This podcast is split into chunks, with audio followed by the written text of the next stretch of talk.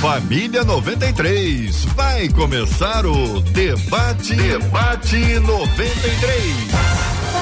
Está entrando no ar. Debate 93.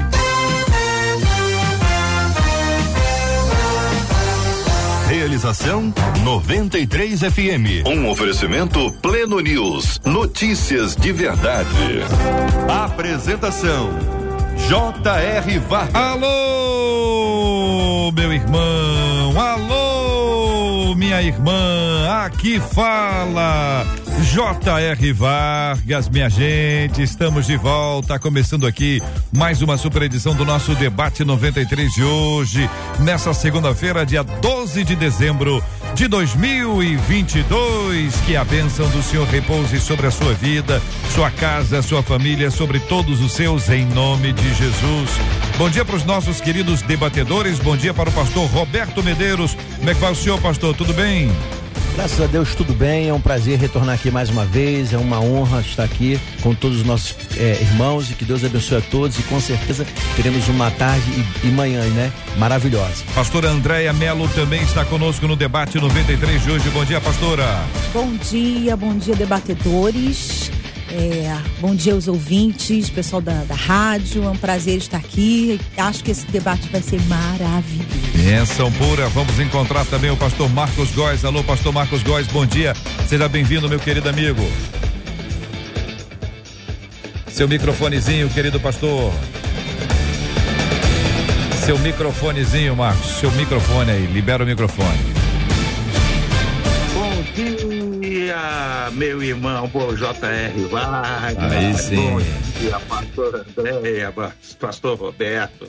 Bom dia a todos, prazer muito forte, muito grande, uma alegria imensa sempre estar com os irmãos aqui e sei que vai ser uma bênção em nome de Jesus. Amém, querido. Muito obrigado. Muito obrigado a você que já está nos acompanhando no debate 93. Bom dia para você, Marcela Bastos. Bom dia, J.R. Vargas, nossos amados debatedores, nossos queridos ouvintes que já nos acompanham nas nossas diversas plataformas, lá no Facebook, Cláudio Henrique, Maria Madalena, Ismael Rodrigues, Edilane Ferreira, Tânia Alves, Sula Moreira, Mauri Mendes, uma turma que não para de crescer. Rádio 93.3 FM, nossa página no Facebook, corre lá, compartilha, diz que debate 93 já começou. No nosso canal no YouTube também, as expectativas estão lá no alto. É o caso da Sandra, Davi, Claudirene, Larissa, essa turma toda já chega antes, Dina, e já chega dando bom dia, dando Deus te abençoe, dando, dizendo das expectativas para o debate de hoje. Nosso canal no YouTube 93 FM Gospel, você já dá aquela curtida, esse vídeo se torna mais relevante, mais compartilhado, mais gente sendo alcançada através da palavra da verdade que será liberada hoje aqui no debate 93, o WhatsApp aberto 21 968038319. 21 96803 8319. Participação dos nossos queridos e amados ouvintes com a gente também hoje concorrendo. Tem um vídeo nosso ali no Instagram da 93 FM, onde estamos anunciando o corte de cabelo ou corte de barba aqui, ó, da barbearia Dom Hélio na parceria com o Debate 93, com a Rádio 93 FM. Todas as unidades estão disponíveis, você concorre, você participa com a gente. No final do programa, trago aqui o resultado, o ganhador ou a ganhadora que vai levar para casa essa benção que é o corte de cabelo ou corte de barba. Vai oferecer para uma pessoa querida se for uma menina e se for o um menino vai fazer a festa, vai estar tá arrumadinho, bonitinho, jeitosinho pro domingo, final de semana na casa do senhor. Aí sim, aí sim, com aquele estilo. É a 93 FM, minha gente. Estamos juntos na melhor. Chegou na minha vida, me tirou da solidão. A Rádio 93 conquistou meu coração. Então, pessoal, o tema 01 do programa de hoje é o seguinte: o que realmente significa a ordenança bíblica de amar o próximo? Amar o próximo. Digo isso porque costumo pensar nos outros primeiro, para só depois pensar em mim. O problema é que agora percebi que na maioria das vezes saio prejudicada contra a nossa ouvinte. É sadio sempre colocar o outro acima de mim e das minhas vontades. O fato de pensar no próximo mais que em si mesmo é normal ou isso pode representar algum tipo de desequilíbrio? Porque não me sinto bem em dizer não para os outros. Como encontrar o equilíbrio nisso É o que pergunta uma de nossas queridas ouvintes. Pastor Marcos Góes, vou começar ouvindo a sua palavra sobre esse assunto, meu amigo. Muito bem. É, a palavra de Deus diz em Mateus 22, 39, eu me lembrei logo desse versículo. O texto, ele diz até o seguinte: Entrando, entretanto, os fariseus, sabendo o que ele fizera calar os saduceus, reuniram-se em conselho. E um deles, intérprete da lei, experimentando-o, lhe perguntou: Mestre, qual é o grande mandamento na lei? Respondeu-lhe Jesus: Amarás o Senhor teu Deus de todo o teu coração, de toda a tua alma e de todo o teu entendimento. Este é o grande e primeiro mandamento. O segundo semelhante é esse, a este é amarás o teu próximo como a ti mesmo. Desses dois mandamentos dependem toda a lei e os profetas. Está em Mateus 22, 37 e 39. E me lembrei também o seguinte: quando você entra no avião, que aquelas moças vão passar as instruções, elas pegam e fazem o seguinte: elas dizem, você cairão máscaras em cima dos compartimentos e você primeiro coloque a máscara em você e depois coloque a máscara na criança que está ao seu lado. Esse é o grande exemplo de que se uma pessoa não está bem, ela não poderá de maneira nenhuma prestar ajuda satisfatória a outra pessoa. Ela precisa estar bem emocionalmente, ela precisa estar bem mentalmente. E uma outra coisa interessante, a gente estava conversando, eu e minha esposa Valéria, durante um tempo nós cuidamos do meu sogro, que teve corpos de Levi que é uma doença onde junta demência e mal de Alzheimer também. É uma doença até nova. E a gente sabe, eu não sei se é comprovado cientificamente, mas a pessoa que ajuda uma outra que tem esse tipo de enfermidade, ela precisa se cuidar, porque senão ela vai sofrer do mesmo mal. Eu sei que tem ouvintes aqui que não sabiam disso, eu também não sabia. Mas a verdade é, se você cuida de alguém com Alzheimer, corpus de Levi ou outra doença, demência, você precisa estar atento que você precisa se cuidar e se cuidar bem, porque senão você acaba sofrendo da mesma enfermidade. Então, é, o meu primeiro passo nesse assunto é, primeiro você esteja bem e depois cuide de outra pessoa. Muito bem, Pastor Roberto, a, a gente está vivendo um tempo que uma das marcas desse tempo é o egoísmo, é o egocentrismo, é identificar-se como aquele que quer ter prazer, que precisa ser feliz. O hedonismo é um símbolo dessa nossa realidade. A gente está vivendo também um tempo muito claro em que o narcisismo tem sido uma das expressões mais fortes do nosso dia a dia. Trago essas, esses elementos para dizer que a maioria está pensando em si, primeiro, segundo, terceiro, quanto número tem? Até o último número. Puder. A maioria. Não são todos, claro que os cristãos pensam diferente e agem diferente, mas eu estou dizendo assim, de maneira geral, a sociedade está nos levando a pensar dessa forma.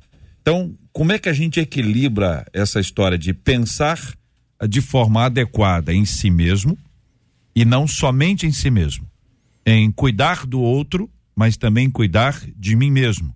Como ajustar e equilibrar isso?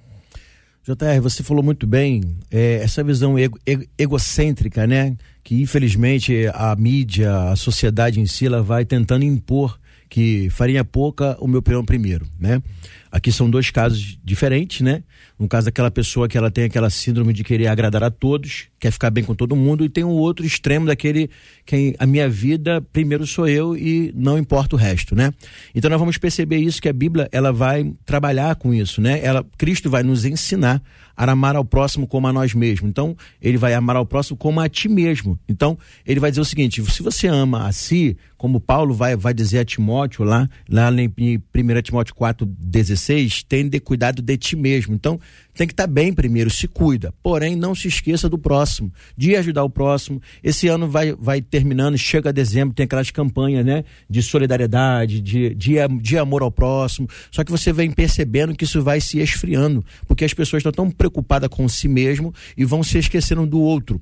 Porém, tem um extremo, né? Como nós estamos falando aqui, da, daquela pessoa que, infelizmente, ela quer sempre agradar alguém. Então, assim, a Bíblia vai nos ensinar sobre o equilíbrio. Paulo diz isso aos Filipenses, né? 4, 5. Sejais vós conhecidos pela vossa moderação. Então, tudo na vida é equilíbrio.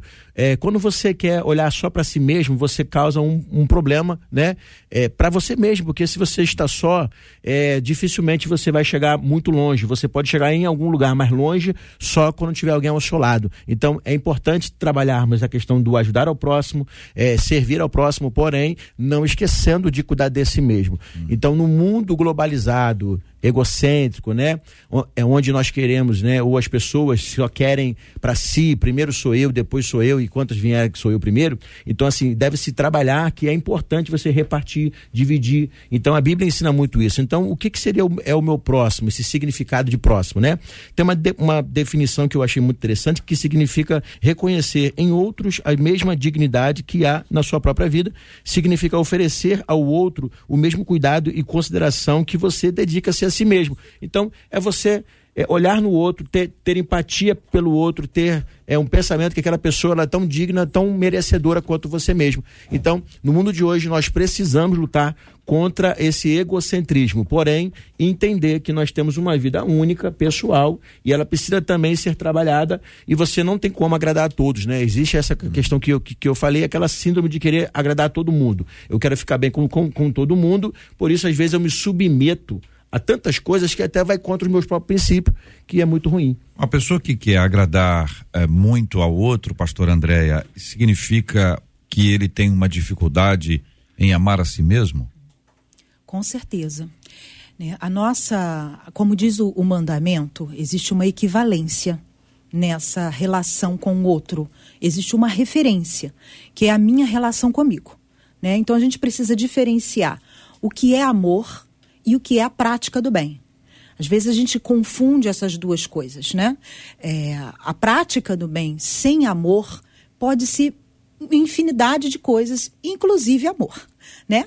A prática do bem sem amor próprio pode ser mecanismo de defesa, pode ser carência, pode ser uma demanda da infância, da, da adolescência, pode ser uma busca, né? Algo que não teve e está buscando nessa relação com o outro. Então, o amor, quando nós percebemos o amor na Bíblia, o amor ele é firme. E o amor implica muitas vezes em dizer não. Muitas vezes por amar alguém, eu preciso colocar limites a essa pessoa. Uhum. Porque a prática do bem, para algumas pessoas, é ajuda. Para outras, é, preju é, é prejuízo. É tornar essa pessoa, às vezes, é, uh, alimentando uma, uma, uma patologia, alimentando um conteúdo uh, psíquico que precisa ser tratado e essa pessoa não quer. Ela quer que você faça o bem para ela.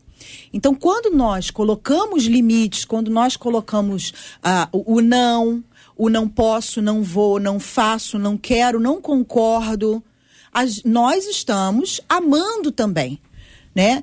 E quanto mais você lida bem com você, isso não tem a ver com querer ser satisfeitos o, o tempo todo. Mas muitas vezes, quando eu lido bem comigo, a minha prática do bem é sacrificial. Porque a minha prática do bem não é uma tentativa de ter atenção, de ter uma demanda correspondida, mas é simplesmente amor. Então, quanto mais eu lido bem comigo, eu tenho uma relação legal comigo, eu gosto de quem eu sou, gosto do que eu vivo, eu não tenho nenhum problema em abrir mão do meu tempo em favor do meu próximo, em abrir mão de um bem em favor do próximo, porque eu estou fazendo pelo próximo e não é um efeito bumerangue. Por exemplo, o narcisista, né, aquele que tem o transtorno de, de personalidade narcísica, ele faz o bem. Ele é extremamente encantador. Mas o bem que o narcisista faz tem um efeito bumerangue. Hum. Tem que voltar para mim. Eu faço o bem para o JR, mas tem que voltar para mim. Eu tenho que entrar em evidência, porque eu sou maravilhoso. Então, é, é, é, nessas relações com o outro que a gente vai identificando os nossos conteúdos, aquilo que precisa ser tratado, e quanto mais eu olho para mim, eu me acolho e eu me transformo, mais as minhas relações ficam saudáveis e mais eu tenho a possibilidade de manifestar Deus na terra. Pastor Silfarne conosco no debate 93 de hoje também, querido. Bom dia, bem-vindo, já queremos ouvi-lo. Bom dia, Jota. Bom dia, queridos debatedores, queridos ouvintes. Viemos aí com um trânsito caótico do Rio de Janeiro, mas chegamos a tempo. Meio de cabelado aqui do vento, mas está tudo bem. bem, uh, vim ouvindo no rádio, no carro, né? Quando o pastor Roberto citou, por exemplo, até o exemplo da comissária de bordo, né? Que quando. Pastor é, foi o Marcos. Foi o Marcos, perdão. Ô, Marcos, perdão, Marcos. Marcos Góes aí, eu vi, confundi o nome, foi o Marcos que ele falou. Estou ouvindo na voz, confundi a voz no rádio. É, o corte de cabelo parecido. E aí, a, a, é por aí, eu creio que essa proposta de amar, né, e priorizar o outro em relação a si mesmo, é um daqueles ensinos paradoxais da Bíblia, né? Que o que é paradoxal não necessariamente é contraditório, nem conflitante, é complementar. Então eu preciso amar, como a pastora Sandra, eh, a pastora André, aliás, definiu muito bem aqui, de tal forma que se precisar dizer não, direi não, se precisar negar, negarei. O amor quando a Bíblia fala ama o teu próximo como a ti mesmo, que é o primeiro mandamento, é a, a base do mandamento, de acordo com a, a Torá, esse amar o próximo como a mim mesmo é muito interessante, porque eu só consigo amar o próximo se eu me amar. E me amar é diferente, é diferente de ser apaixonado por mim mesmo. A gente vive uma geração de muitas paixões, né? E paixão não é amor. Paixão, na verdade, é a origem da palavra paixão, vem de partos, vem de adoecimento, né? É uma, é uma quebra da homeostase, você está desequilibrado emocionalmente. Uhum. A pessoa que é apaixonada não consegue amar, porque o apaixonado, assim como o narcisista, só se enxerga a si mesmo, não enxerga o outro, né? E o amor é exatamente o contrário. É a capacidade de enxergar o outro, inclusive nas suas imperfeições. Uhum. Então, uh, quando um episódio interessante na Bíblia é o de Jonas, quando Deus manda ele para um lugar, ele vai para outro, todos conhecem essa história ele está no barco lá, né? Indo, fugindo de Nínive para Tarsis. E há, um, há, uma tempestade, Deus revela que Jonas era o, o fujão, né? E havia uma ordem de Deus que Jonas fosse é, lançado ao mar. Os marinheiros não queriam lançar Jonas ao mar. Né? E se não fazem isso, o barco se despedaçaria e Jonas iria ao mar. Da mesma forma. Tem hora que a melhor coisa que eu posso fazer por, por amar alguém é lançá-lo ao mar. É tirá-lo de toda proteção. Então, por isso acredito que eu tenho que amar o outro como a mim mesmo. Eu acredito sim que eu tenho que. A Bíblia fala sobre isso claramente. Pensar primeiro no outro que em mim mesmo. Agora, o texto que fala disso de forma forte, que é primeiro aos Coríntios 13, daquele amor que diz quem ama, né? Está mais preocupado com o interesse do outro que com o seu próprio interesse. Para fechar essa minha fala, diz o seguinte, no finalzinho do capítulo. Quando eu era menino, pensava, pensava raciocinava, eu agia como um menino. Quando me tornei homem, Deixei para trás, abri mão, renunciei às coisas de menino. Amor, nesse modelo bíblico, é para gente grande, é para gente adulta. Então, gente adulta sabe dizer não, gente adulta coloca limites, gente adulta não vê diferença como, como, como competição, mas como possibilidade de crescimento. Então, esse amor vai permitir até que eu diga não para alguém, uhum. porque eu amo. Agora, vocês conseguem exemplificar, para deixar um pouquinho mais claro essa frase? É, costumo pensar nos outros primeiro, para só depois pensar em mim. A gente pode exemplificar isso de alguma maneira, a gente consegue ajustar isso para o nosso entendimento, porque à primeira vista está corretíssimo. Uhum. Pensar primeiro nos outros e depois em mim. Depois a nossa ouvinte diz que na maioria das vezes ela sai dessa história prejudicada. Como sair prejudicada se ela está seguindo um princípio que a gente poderia considerar como um princípio da palavra de Deus? O que que é prejudicado? Qual era a expectativa? Se eu sair no prejuízo, eu estava esperando alguma coisa, seja o, o, agradecimento, seja a referência, o louvor, de alguma forma pode ser que tenha sido criada uma expectativa. Agora, se alguém faz para o outro sem esperar nada em troca, ela pode sair prejudicada. Sim. Mas é um tipo de prejuízo diferente desse dito anteriormente. Por isso estou pedindo vocês a ajuda. Eu estou só no campo da, da fala, preciso é. de exemplo. Então vamos lá. A gente vai perceber que, como nós já falamos aqui logo no início, estamos vivendo uma, uma geração egocêntrica, né? e que até o pensar no próximo, a, né, o, o cujo ajudar alguém, a pessoa quer alguma coisa em troca, né? É um amor de troca, né? De favores, não é um amor é, como o amor de Deus, né? Que o amor ágape, né? Que ele faz independente de você retribuir alguma coisa, né? Ele nos amou independente de nós amá-los. Então, infelizmente, você percebe pessoas que realmente têm uma boa, uma, têm um comportamento positivo, que ajudar a, a, é a todo mundo, porém, ela sempre espera o aplauso, né? Uhum. Quem vai me ajudar? Olha, ninguém nem lembrou do meu nome, né? Ninguém é. nem me citou. Ninguém, olha, pastor, eu fiz isso, aquilo outro para o irmão. Então, assim. É, mas se você... isso, põe isso também no ambiente da casa. Da, sim. Da família, do é, trabalho. Também tem isso para o chefe de família que ele trabalha, ele fala assim: olha, eu trabalho o mês inteiro e vocês nem me agradecem, né? Uhum. Mas como se ele não entendesse que a função dele de sacerdote do lar é provedor. Pastor Roberto, né? desculpe enquanto o, o Jota foi uma questão prática, dá um exemplo prático uma pessoa que eu enfrento, que eu ajudei uma vez na igreja, que é o famoso não saber dizer não para ninguém. Então, essa pessoa, que a senhora sabe da história, sabe que eu estou falando, não sinta exposto, que é um assunto particular, mas, por exemplo, alguém pedia, mas hipoteticamente, é, Jota, eu preciso de mil reais emprestado, o Jota não tem. Uhum. Aí ele pede mil emprestado a Marcela para me emprestar mil. Uhum. Aí eu não consigo te pagar, nem você consegue pagar a Marcela, você pega depois com o Roberto. Roberto. E a pessoa não consegue parar. Uhum. Ela começa a se prejudicar porque ela promete, por exemplo, eu vou fazer um serviço para você. Aí promete o serviço para o pastor André, promete também para mim, promete também para o Marcos. Uhum. Não entrega para ninguém. Uhum. Ela, não, ela, não, soube dizer não para Ela começa a se prejudicar. Uhum. Isso não é amor. Isso causa isso um é desequilíbrio. É... Isso causa um desequilíbrio total. Né? Não, é. Com certeza. Então, assim, o que é, essa, essa situação que ele estava falando, está falando da questão da prática cristã, né? A pessoa até que faz o bem, uhum. que ajuda alguém, só que ela quer o reconhecimento, mesmo ela dizendo, ah, eu penso no próximo, quero ajudar o próximo, uhum. é um, um pseudo-cristianismo, né? Mas se você de fato quer ajudar alguém, uhum. o, o, altruísmo é isso, é você ajudar, independente de você ter retorno. Agora, você já não saber dizer não, aí vai entrar essa bola de neve, que você vai estar sempre pois é, mas aí se submetendo... no teu ponto de vista, pastor Marcos Góes, por exemplo, Zaqueu, quando teve um encontro com Jesus, a vida dele mudou, resolveu pegar metade dos bens dele e dar aos pobres.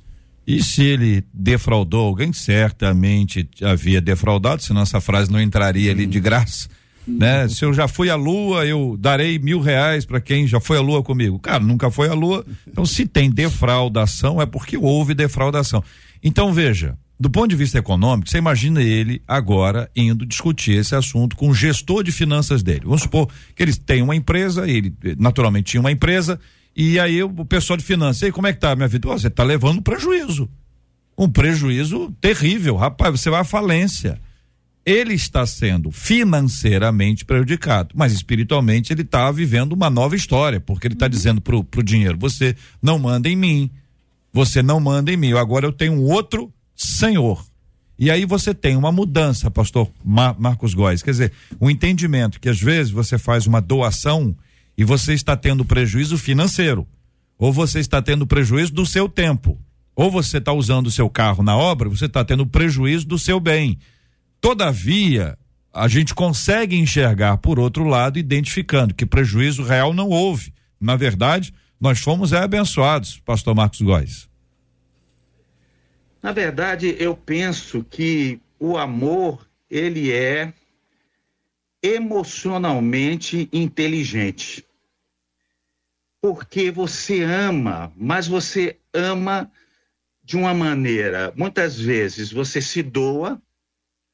No caso de Zaqueu, houve ali uma atitude de arrependimento, acredito, entendeu?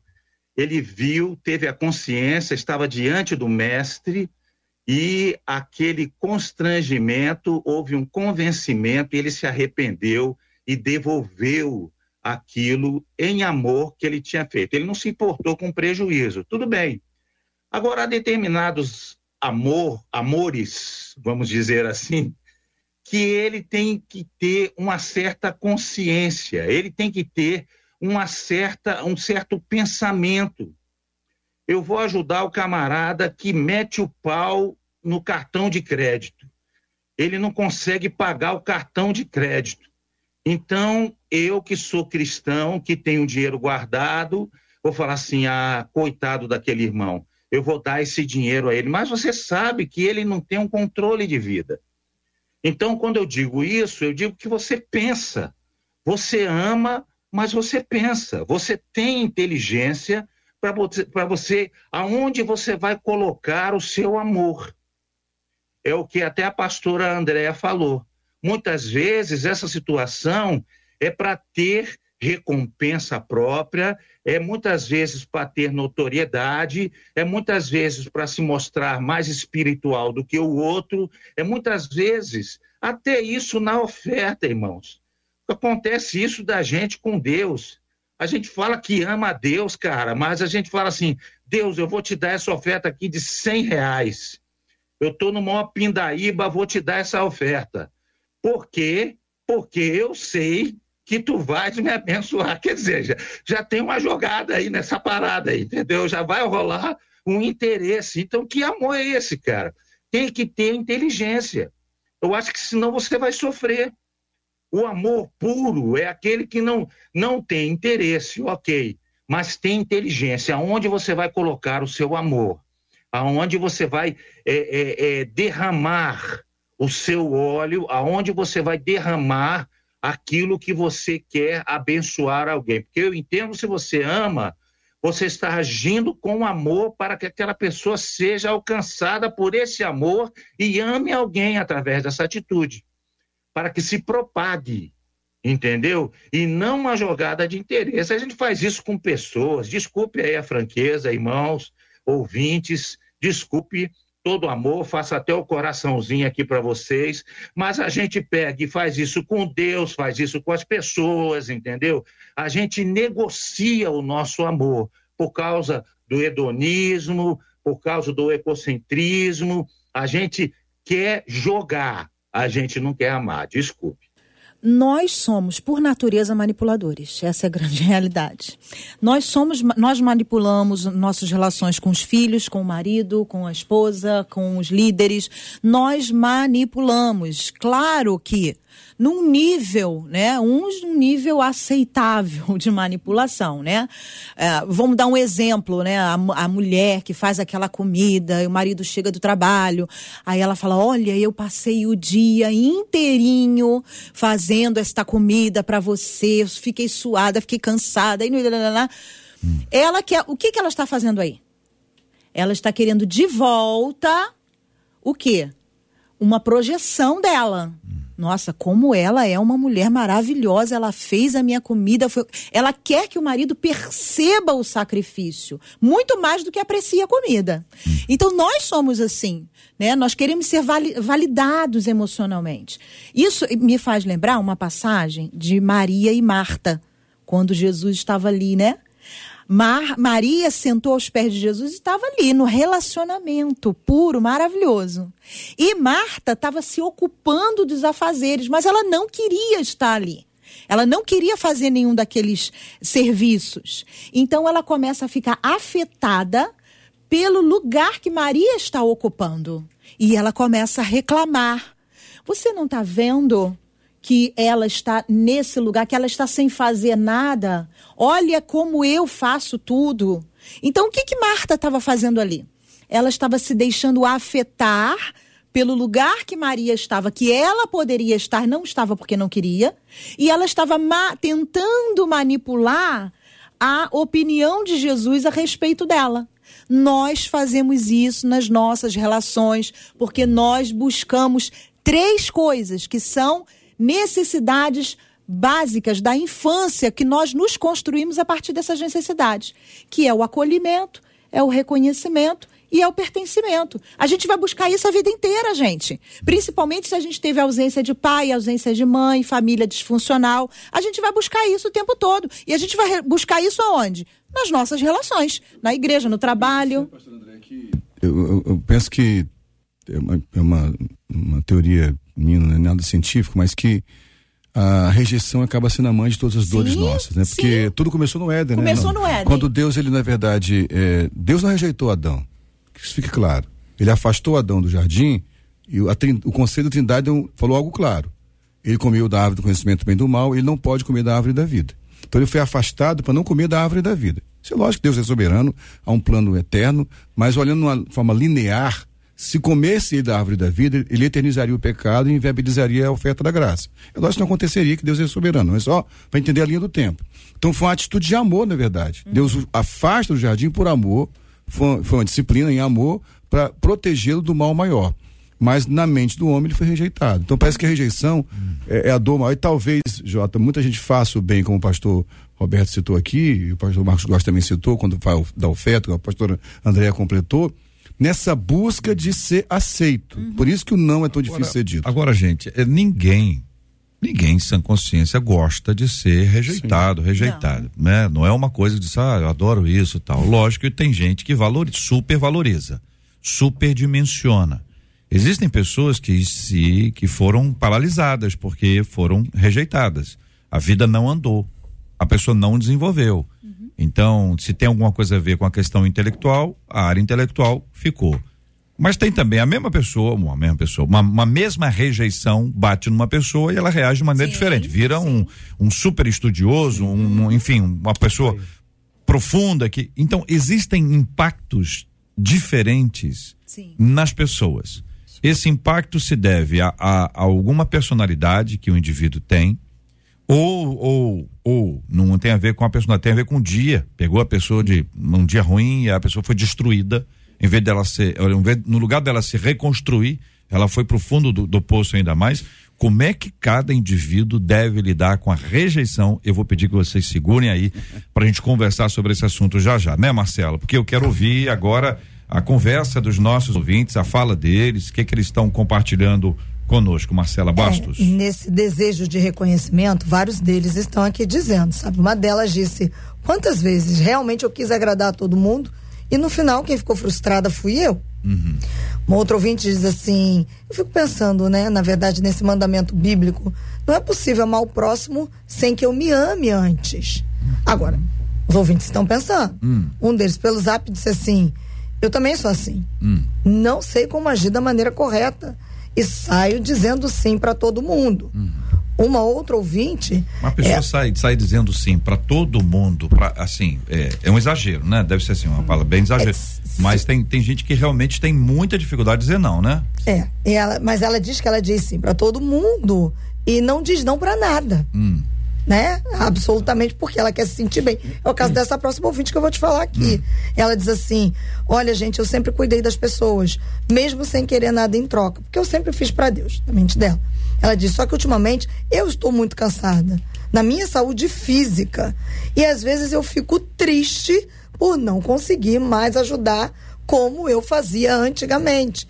Hoje quem fica frustrada por não ajudar sou eu, mas a impossibilidade dessa ouvinte é física de não conseguir mais fazer como fazia antigamente. Agora, já tem gente que disse assim: a minha chave virou. No caso de uma ouvinte pelo WhatsApp. Ela dizia: eu não sabia dizer não. Porque eu achava que sim, que dizer sim era amar. Uhum. Até que um dia eu assisti uma palestra uhum. em que uma cientista dizia que o não para alguém também é um sim para você mesmo. E aí, quando eu digo não para esse alguém, eu estou dizendo sim para mim. Ela disse: vou dar um exemplo. Quantas vezes eu dizia sim para alguém, dizia não para fazer um cabelo, para ter um tempo para mim. Hoje, diz ela, eu comecei a entender isso e analiso todas as coisas, contou ela pelo WhatsApp. Então hoje ela fala sim pro cabelo. Talvez não sempre, né?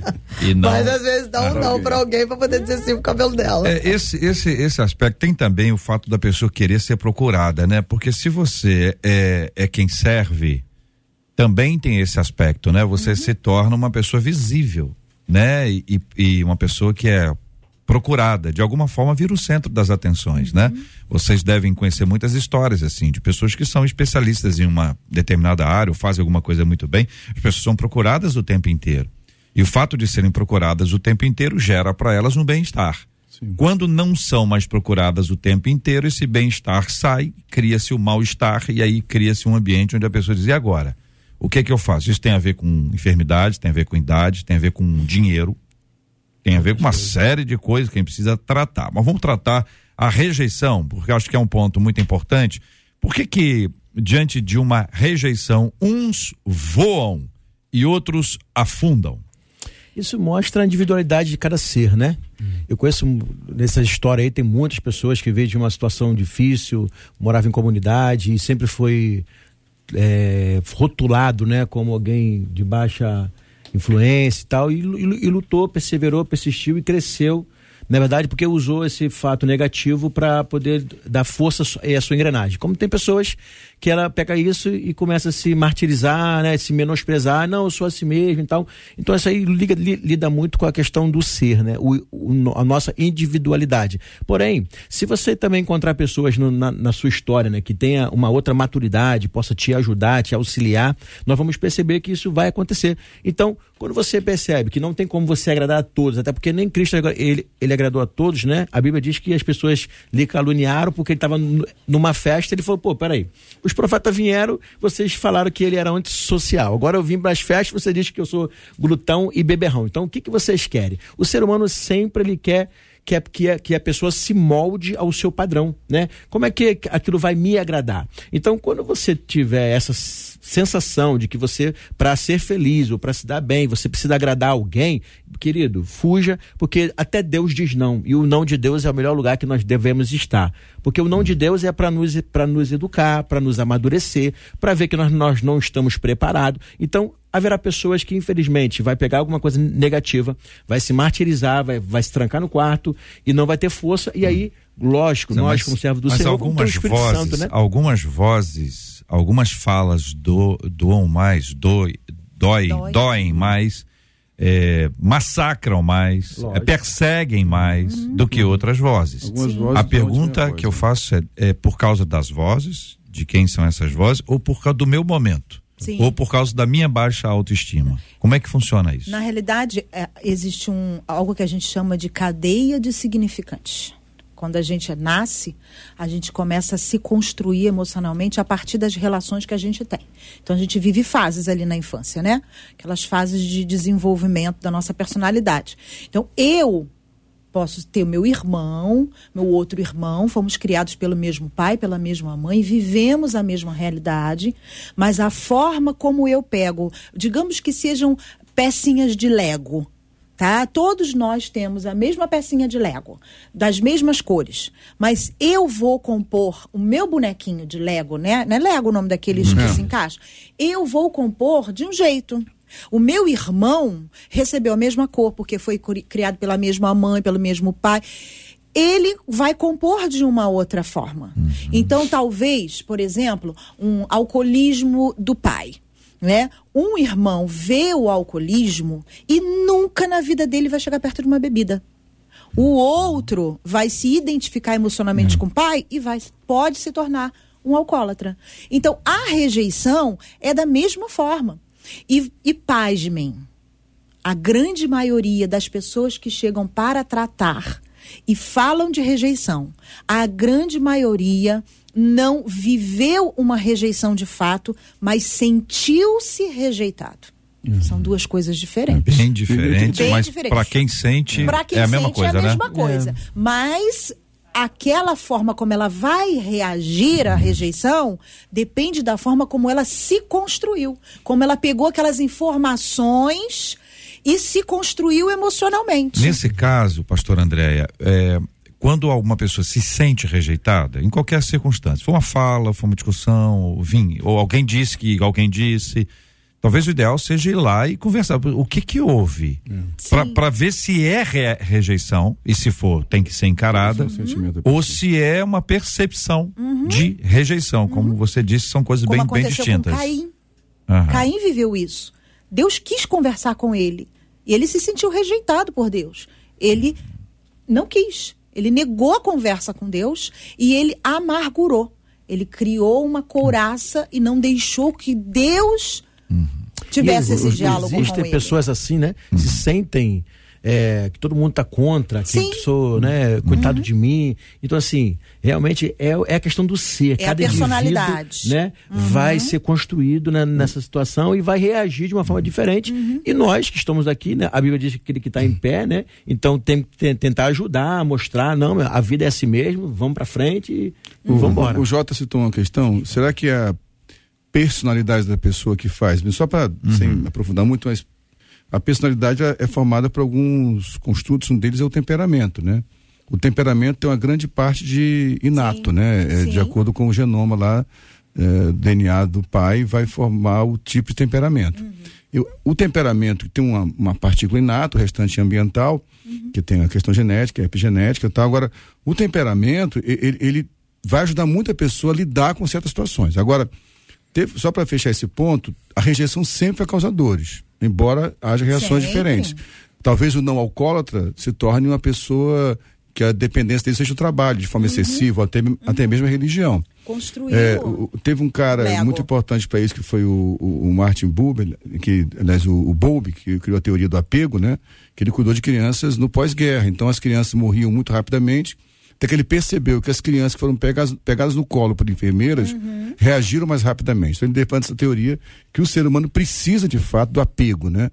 Uhum. Como que a, que a pastora falou aqui da questão do pertencimento que vai formando nossa personalidade. Então, sem rejeição causa dores, uhum. haverá reações diferentes, mas causa dores. Pastor Marcos Góes. Eu estava pensando e concordo com todos os irmãos nesse sentido, da rejeição. Eu tenho uma história minha, estava vendo a pastora Andréa falar.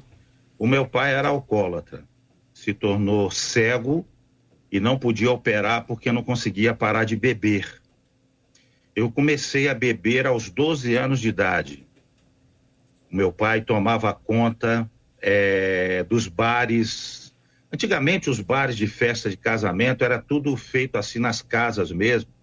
Meu pai era sempre chamado para ser o, o, o, mestre ali da distribuição das bebidas. Então eu bebia tudo, eu bebia uísque, eu bebia Cuba Libre, eu bebia cerveja, eu bebia chopp, eu bebia tudo durante uma noite filho de nordestino, meu pai achava que homem que era homem tinha que beber ou, ou fumar. Uhum. Fumar eu não consegui, mas bebi muito até os 12 anos, quando eu me converti, ao ponto de sair carregado muitas vezes. Uma vez eu me lembro que meu pai me jogou assim no ombro e eu ouvi a risada dele assim e eu completamente desacordado. É um testemunho que eu conto porque se eu fosse ir por esse caminho, por algum motivo de rejeição ou de qualquer outra construção dentro do meu coração e dentro da minha mente, eu não seria quem eu sou hoje. Mas eu louvo a Deus porque dentro do meu coração eu não gostava daquele exemplo, eu não sentia eu não sentia firmeza naquela atitude do meu pai além de jogo e uma série de coisas, jogo de cartas que ele perdia dinheiro, perdia é, pagamentos e outras coisas mais. Mas uma prima minha me chamou hum. E eu fui a uma escola bíblica de férias na Igreja Congregacional em Bento Ribeiro e ali eu preferi, dentro das escolhas, escolher Jesus ali através de uma história bíblica. Esse é o meu testemunho Uhum. É um testemunho que casa bem com o que os irmãos estão falando, porque se houvesse uma rejeição e eu quisesse seguir o meu pai, eu realmente não estaria com vocês hoje aqui nesse debate. Essa sua fala, querido pastor Marcos, é, é de fato muito importante para nós todos e ilustra muito a virada que Deus promove na nossa vida. Que ninguém está aprisionado, encarcerado, condenado, condenado a ser isso, condenado a ser aquilo, inclusive quando a gente conecta esse ponto com a rejeição. Porque essa busca de, de, de ser aceito, né, de ser benquisto, de ser acolhido, de alguma forma ser mencionado, isso faz parte de uma carência e algumas, algumas pessoas podem ter isso associado à rejeição. É, por exemplo, quando Cristo foi rejeitado em Nazaré, a Bíblia diz que ele foi rejeitado. A Bíblia hum. não, não diz que ele, entendeu? Não, ele foi lá, fez algumas coisas, mas em razão da incredulidade das pessoas, ele foi embora. Ele foi rejeitado, veja bem, a fala das pessoas, mas não é ele? O, o filho de José, Maria, da carpintaria, como é que ele faz isso? Do ponto de vista humano, humano, podia ser até uma coisa boa. Estou surpreendendo as pessoas, mas o ponto de vista dele não era esse, era divino. E as pessoas rejeitaram ali o filho de Deus, não o filho de Maria. Então você tem uma distinção clara da rejeição ali apresentada. E o que que Jesus faz com isso? Claro, nós vamos dizer assim, ah, mas é Jesus, né? Também toda, toda hora que alguém dá um exemplo de Jesus, mas é Jesus. Mas o que que ele fez? Qual era o propósito dele? Talvez encontrar o nosso propósito seja uma chave, porque ao, ao prosseguir a caminhada, chamar os, os doze, enviá-los, que é o que acontece em seguida, pega os doze, envia, continua avançando, crescendo, desenvolvendo, não fala, isso não fala de prosperidade financeira, isso fala de propósito, seguir o propósito. O quanto saber o propósito da nossa vida é crucial para lidar com os prejuízos, com as rejeições, com os problemas de autoaceitação ou de aceitação do outro. Quando você fala assim, a pessoa fala, mas ele é Jesus, mas é isso mesmo. É. Ele veio para isso, ele veio ser o último Adão, né? Veio nos mostrar o modelo, o que é o varão perfeito que Paulo fala na carta de, aos Efésios, capítulo 4. O varão maduro, adulto, inteiro, íntegro. Ele é referência, ele é um modelo, sim. Então ele aponta para nós que é possível, vindo, vindo de uma genealogia cheia de desgraça, tragédia, ter sido, como o Jota citou, rejeitado pela religião da sua época, pelos líderes religiosos, pelos amigos, inclusive, era pleno. Ele é um modelo, ele é referência. Olhamos para ele pensando, esse é o homem pleno que eu preciso encontrar em mim mesmo. E, e falando sobre propósito, né, uhum. o que o Jota está falando, é, é, tão incrível essa, esse encontro do propósito, como isso, porque o propósito é um dos pilares da felicidade, né? É Sim. É encontrar o seu propósito. Então, eu, eu lembro de José, José ele foi altamente rejeitado, foi uma rejeição real, não foi somente uma sentida. Ele viveu toda aquela história de sofrimento por causa da rejeição dos irmãos. Não foi um, uma, uma dor somente é, emocional, foi física. Ele foi para um calabouço, ele viveu Nossa. coisas injustiças. Quando ele encontra com seus irmãos, ele sente uma dor tão grande que ele se tranca no quarto e ele chora tão alto, ele coloca aquele choro para fora que os egípcios que estavam do lado de fora ficaram abismados. Depois o que ele faz? Ele luta com ele mesmo. Não, eu tenho que fazer eles sentirem a dor que eu senti. Ai, eu vou botar um, um, alguma coisa no saco e vão pegar ele. E, e ele fica naquela guerra com ele mesmo. Depois ele chega para os irmãos e fala assim: Eu sou José. Não fiquem preocupados agora eu entendo que houve um propósito. Uhum. Eu passei por tudo isso. Naquele momento que ele encontra o propósito da dor é dele, ele encontra a felicidade, ele encontra a cura. Ele falou assim: não, aí vem a interpretação da vida. A Bíblia diz que, como nós olhamos, nós, se o teu olho é bom, todo o teu corpo tem luz. Então a tua vida vai ter a qualidade das tuas interpretações. Sim. Então ele olha para aquela situação e ele fala: Uau, eu não sou o rejeitado, eu sou o escolhido. Amém. A dor dele se tornou uma escolha, se tornou um propósito. Então a cura veio, né? E Deus é maravilhoso quando ele faz isso com a gente, né? Então é, é, muito interessante perceber, então, assim, que a gente já entendeu aqui que todos nós passaremos por algum tipo de rejeição, Sim. seja intelectual, seja social, familiar, nós, todos passaremos. Uhum. Agora, o, o que né, da questão, com qual atitude que você vai ter diante dessa rejeição. Ou você vai parar, vai, vai cruzar os braços, que é uma atitude também de não fazer nada, uhum. vai se martirizar, ou você vai ter uma outra atitude que é crescer, eu vou avançar, eu tenho um propósito, eu preciso continuar, não vou parar. Eu, eu creio em Cristo, né? Aquele que é o nosso maior exemplo. Então, assim, todos nós passaremos, eu já passei, todo mundo que está aqui passou, vai continuar passando, porque não tem como nós é, agradar a todos. Agora, qual é o seu propósito mesmo? Realmente vai dizer se você deve parar ou não. Então continue, não pare, prossiga. Por quê? Porque você tem um, um propósito. Deus te chamou para um objetivo. Agora, não cruze os braços, use essas rejeições, né? Talvez alguém que não quer, né, assunto, não quer relacionamento, querido, existe um mundo aí para que você venha conquistar e existe um Deus que com certeza te ama e jamais te rejeitará. Amém. É, não é fácil, né, gente? A gente sabe e o ouvinte também está passando por isso, sabe muito bem que a dor da rejeição é uma dor que deixa marcas profundas.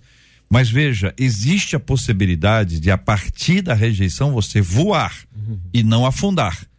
E agora, isso tudo vai também ser ajustado com propósito que você compreende, até se você tiver uma visão mais ampla da soberania divina, você pode compreender que até esse revés, esse momento de rejeição, esse momento de tristeza é parte do propósito divino para a sua vida. Então, Deus está te ensinando alguma coisa, Deus está compartilhando com você alguma história. Nada disso, volto a dizer, nada é fácil, mas é possível retomar a caminhada a partir de um momento difícil para que você possa voltar a voar com a graça de Deus. Marcela Bastos e os nossos queridos ouvintes. Uma delas diz assim: Eu aprendi a sair de cena há muito tempo. Aí hoje eu consigo falar não em muitas ocasiões e falo isso com paz no meu coração.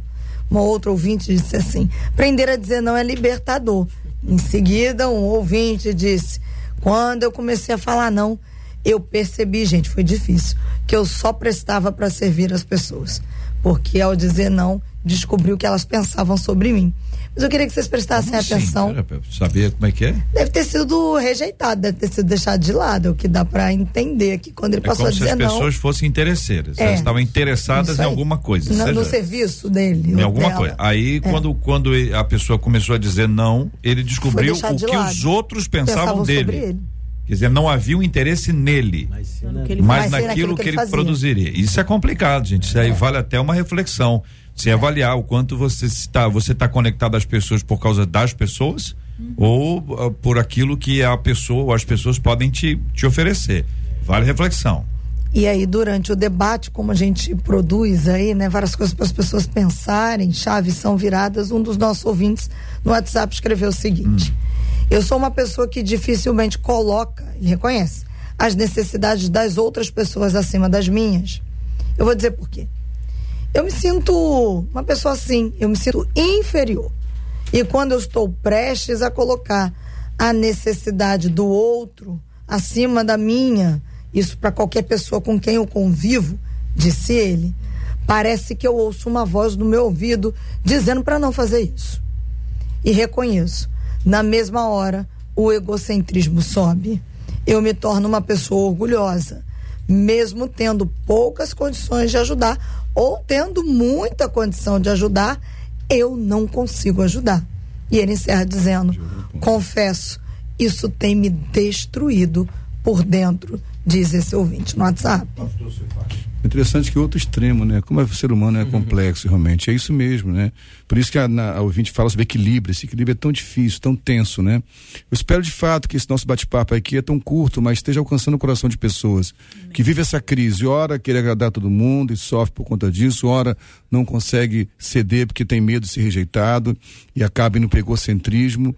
A, a, Deus nos dê graça para isso. Há há uma teoria muito importante que eu amo muito, que é do esquema, que fala que quando eu tenho uma dor muito grande, eu posso hipercompensar, ir para outro extremo, né? Então, que o Espírito Santo desconduza hoje aqui. Há um equilíbrio em Cristo. Você pode se doar para as pessoas, sabendo dizer não, sem ser egoísta, porque o egoísmo também é uma doença que mata e fere profundamente o coração do ser humano, porque não fomos criados para o egoísmo, fomos criados para o relacionamento.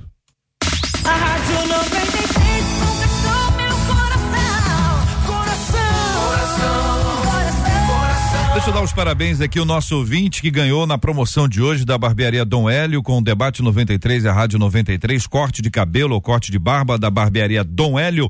Quem ganhou foi o Fábio Dias. Alô, Fábio, parabéns para você. O Fábio marcou o Arthur e o Fábio é o ganhador de hoje. Ganhou aqui um voucher para corte de cabelo ou corte de barba. O, Fábio, a nossa equipe vai, vai te orientar. Você pode procurar qualquer uma das lojas, qualquer uma das lojas da barbearia Dom Hélio para você curtir a benção do corte de cabelo ou corte de barba, um presente da 93 FM para você. Tô com uma trilha aqui, eu não sei se eu continuo a usar essa trilha. Sei. Acho que não, né? Uma sensação ruim essa trilha, ô Marcela. Que. É, é, rejeição. Ai, melhor não. A trilha de, de não, essa rejeição. trilha dá um... Né? Olha só. Né? E especialmente o iniciozinho dela, olha só. É. Quer ver, ó? Voltar pra casa. Pois é, Não deu não. pois é. Me dei mal. Por aí vai. É, vai deixar tocando? Vou deixar, vou deixar. amargando? É cura. Ah, tá. É cura. Vamos passar por isso. Aprendemos hoje aqui. Vamos enfrentar, gente. Lidar com as frustrações. Vamos enfrentar. Nos demos mal, perdemos. É. Perdemos não. Eles perderam. Foi nós que perdemos não? Foi, foi ou não? Ah, Como é que a gente, vocês encaram assim, isso? Né, se nós somos, se ali vocês nos representam, né? Ah, então, a seleção representa a nação, né? O então, senhor que escolheu? eu acredito. O senhor não escolheu nem o Tite.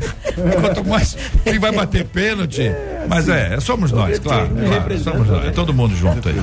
Infelizmente, né? É. Você quer o que que eu diga? Quais são os próximos Não, vamos falar do, do, do YouTube.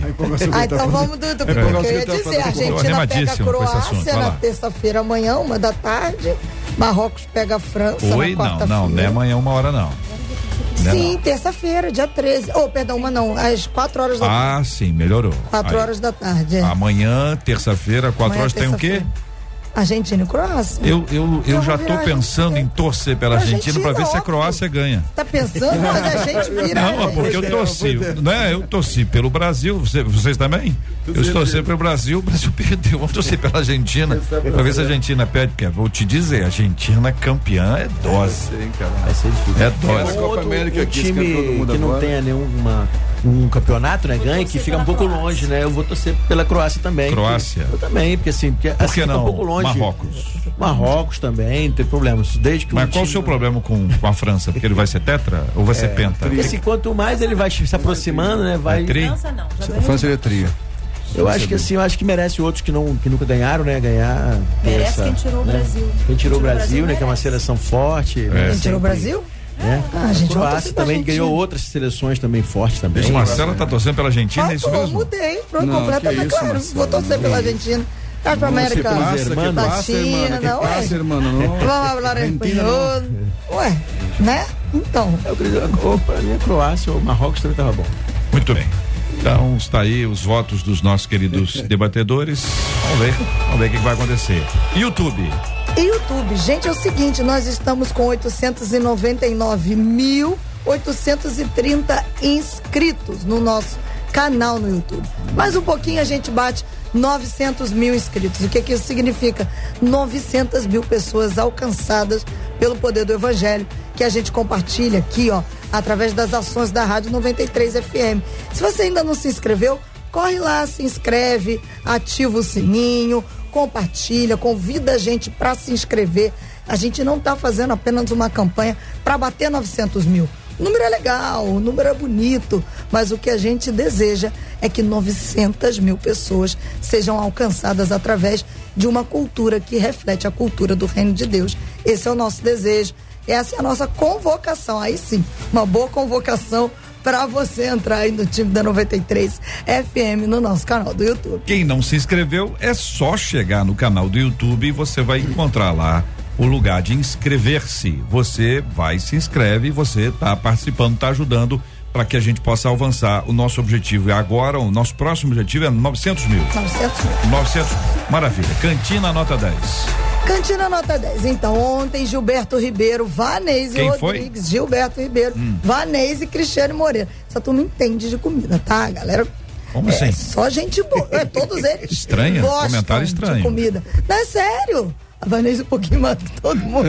O quê? Você é maldade. Vanessa, não é verdade. A, a gente Vanessa não, um trauma Vanessa entende, é, eles entendem. E aí eles comeram um quibe de forno recheado lá no Ministério Cristão, quem é como Deus de São Gonçalo, feito aí pela Aline e comeram a coxinha de aipim com camarão é, lá da igreja metodista central em Santa Bárbara, que foi feita pela Gorete. Hum. Só ouvi coisas de me deixar com água na boca lá na produção, entendeu? E deram suas notas. A nota, então, gente, é o quibe de forno recheado, feito pela Aline, ganhou 59 pontos.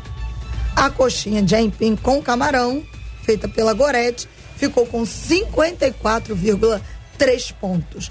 Vale lembrar, o número maior que pode alcançar são 60 pontos. As igrejas já estão começando aí, ó. A gente já começa a ver quem são as possíveis três igrejas finalistas. Eu, se eu não me engano, acho que ainda tem mais uma visita no domingo que vem, daqui a pouquinho, a gente conhecer quem serão as igrejas finalistas. Eu quero mandar um abraço carinhoso aqui para Aline e para Gorete, que são as nossas queridas meninas que prepararam naturalmente com outras irmãs, possi possivelmente com outras irmãs, o quibe de forno recheado e a coxinha de aipim com camarão. É, chegou sorrindo. Gilberto entrou ah, com semblante. Falei? Não, ele, falei a cara ele, dele. Ele tá na câmera, falei tem que, que avisar que toda hora que ele passa aqui atrás, ele tá na câmera. Eu falei aqui que essa turma que foi ontem tava empolgadíssima. É, cara dele. Bem.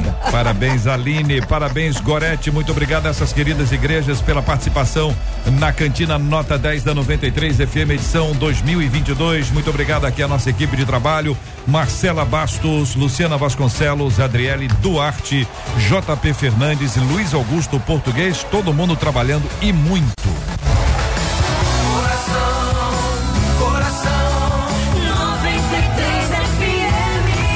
Ouvinte perguntando: o jejum, o jejum é um ensinamento para os nossos dias?